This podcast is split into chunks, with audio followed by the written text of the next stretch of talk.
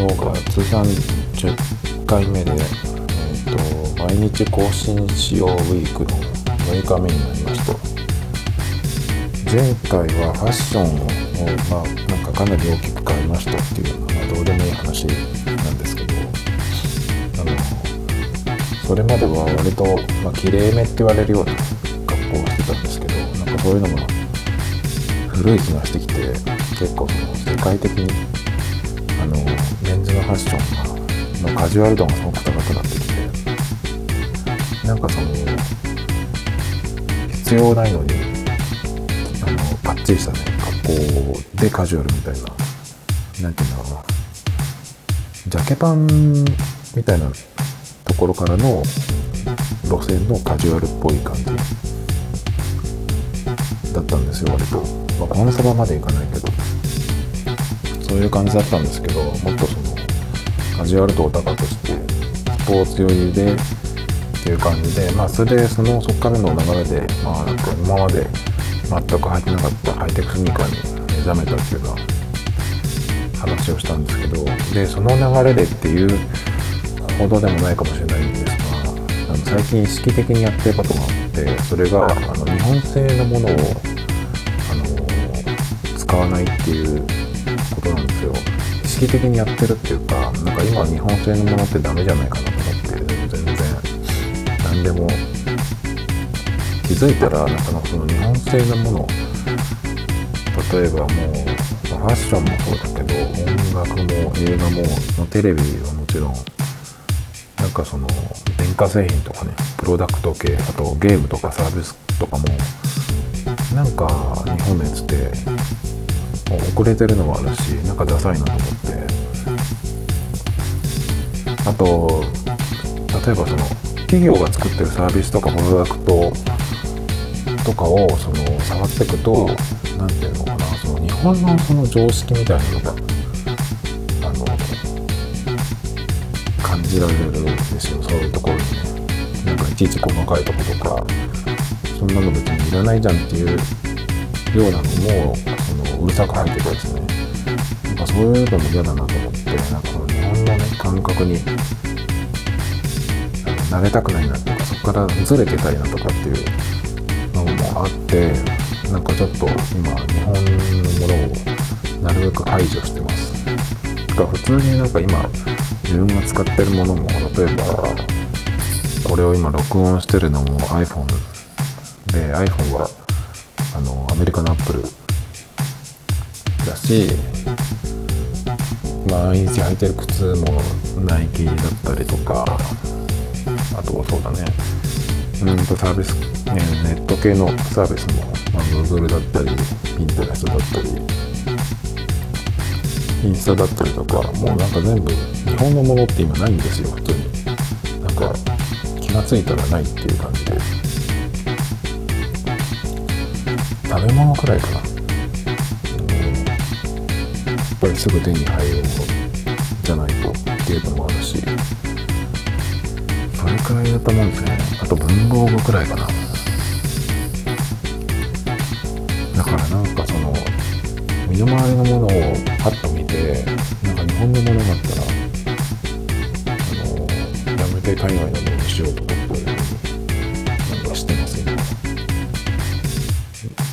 のくらい前か分かんないけど前はねやっぱりその中国製のものっていうとその安いものだったりとか日本のものをパクってるみたいなイメージがあったんだけど今全然なんかもうその感覚が古いっていうかねになってきてると思うんですよ。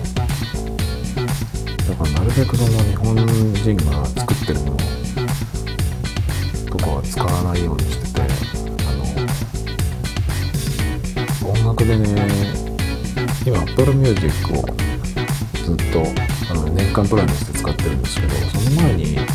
回 Spotify を試したんですけどあの Spotify がすごく嫌だったのが結構そのストリーミングサービスはこのアーティストのこの曲を聴きたいっていうふうに検索していく場合もあるけど僕の場合は、ね、結構あの知らない音楽との出会い的結構多いのであのプレイリストで聞くことが多いんですけどプレイリストのタイトル見てなんか良さそうだなと思ってで聞いてくと結構ねあの日本人の曲が紛れ込ませてることが多くて紛れ込ませてるっていうかまあもともとそういうのなんだろうけど Apple Music にもたまにあるんだけどねもうすぐ気に入らないボタンをしてもらうようにしてるんですけどもうそれが嫌であの Spotify では使わないようにして Apple Music にしたんですけどあとね YouTube の設定も日本の設定にしないんですよ。あれは確かえっと言語設定と国設定っていうのが2個あって言語設定はそのその名の通りの自分が見てるページのあの表示を何語でやるかっていう、まあ、日本語であのやってもいいし他の言葉もできるんですけど僕はそこをまずあの英語にしてます。英語にしても別に困らないと思うのでほとんどの人。後で見ればウォッチレーターになるかで大体見たらわかると思うんですよね。でもそこともう一個国設定っていうのがあってそれを日本以外のにするとその最初のトップページのおすすめとかがあのその国のコンテンツっていうかそういうのに変わるんですよ。だから日本人のあの YouTuber とかがトップページに出てくるのが僕はもう耐えられないので一回も多分見たことないし今後も見たくないんですけど。なのでそういうのを目に入れたくないのであの国設定をどこの国にしてるのか分かんないけどめちゃくちゃなあの設定にしてます。であとどうしてもでもそれでも日本語で検索したりすると履歴に残るとあの日本語でのその関連動画みたいなのにがおすすめが来ちゃうので履歴もオフにしてやってますね。それでも上のところに来ちゃうんですがなるべく YouTube 見るときは今までは iPad Pro で見てたんですけど何日か前に話したんですが iPad Pro で、まあ、ゲームやっててムカついてあの肘打ちを2発からしてぶっ壊しちゃったので今 iPad で見れないんですけどあのそのあとはまあ Mac で YouTube 見るようにしてるんですよねあの一回 iPhone であの見始めたんですけど今画面が、えーと、8プラスなのでまあまあ大きい方なんですけどやっぱちょっと小さいですよね。あの12.91の iPad から比べると。でえっ、ー、と iPhone にすると広告の入り方がすっごいうざくてどのぐらいかなあの大きい画面で見てると iPad Pro とか Mac とかで見てるとあの下の方にね帯みたいに広告が入ってくるタイミングがあると思うんですけどあのタイミングであの動画の広告が入っちゃうんですよそれが超邪魔でちょっとこんな頻度じゃ見てられないなと思ってこの Mac に変えたんですけど Mac にした時サファリじゃなくて Chrome で見るようにしてで Chrome のあの機能拡張で YouTube 見てる時にこのチャンネルをあの除外するみたいな設定ができるんですよ。表示しないっていうやつ。だからその日本人の YouTuber とかがなんかおすすめとか関連動画に出てきちゃった場合はあの指タップしてそのチャンネルを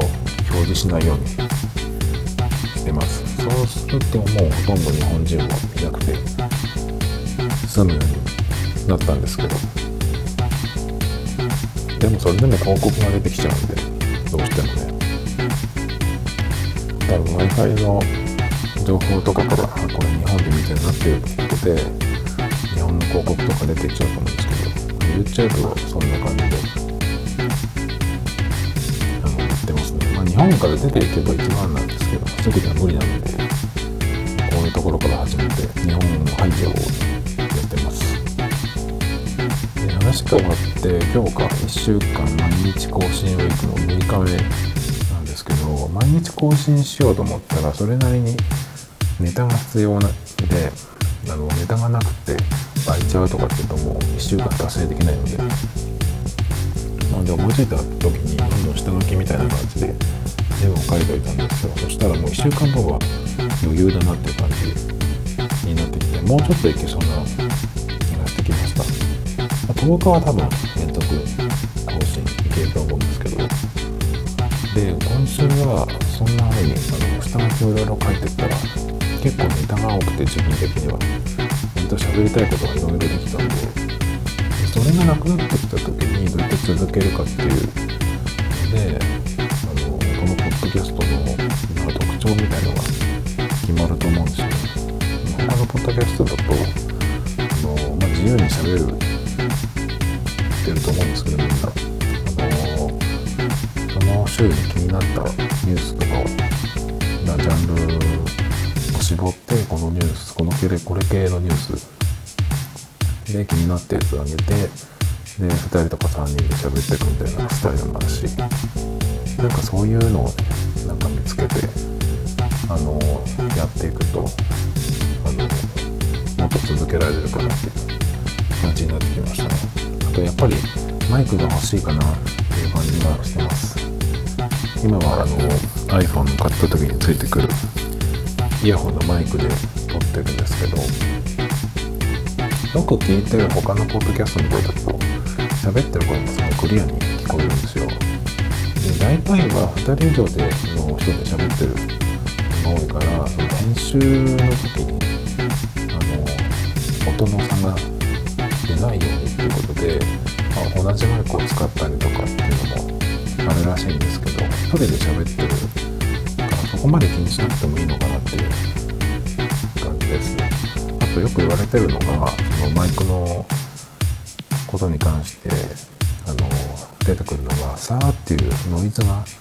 聞こえてその気になるっていうのがマイクの話になるとよくあるんですけどでもそれはあのこの一応対策っていうかこのポッドキャストがあの一人で喋ってるので BGM を後ろに入れておいてマイクオンの状態で完全な無音状態ができないのでそこまで気にならないんじゃないかなと思ってるんですけどあのなんかエアコンの音とか冷蔵庫の急になっちゃうとかもそういう音も入っちゃうんですけど。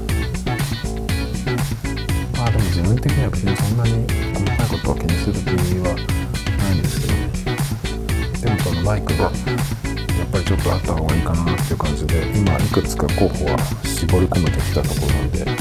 それはまた明日話したいなと思います。